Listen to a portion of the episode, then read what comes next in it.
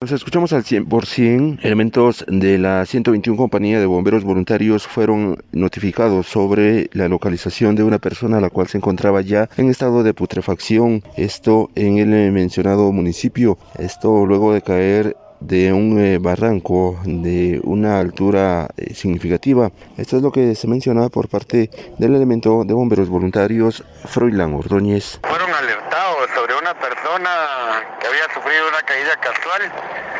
Pues inmediatamente se destacan bomberos de la 121 a bordo de la unidad 1461 pues al llegar al lugar eh, se puede observar a la víctima que había caído en lo que es un barranco de aproximadamente 250 metros de profundidad.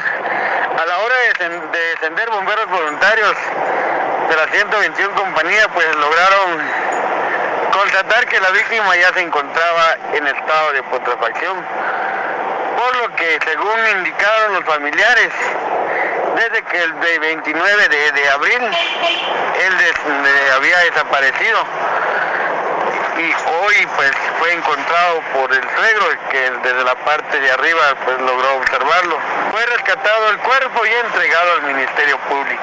Identificada por la esposa y según indicó que la víctima se llama, se llama Hugo López Teo de 41 años de edad, residente en lo que es la tercera avenida de la zona 8, barrio La Independencia, camino a Chicotón. Será el Ministerio Público y Policía Nacional Civil que continúen con las investigaciones tras eh, la localización de este cuerpo. Más información retorno a cabina como nos escuchamos.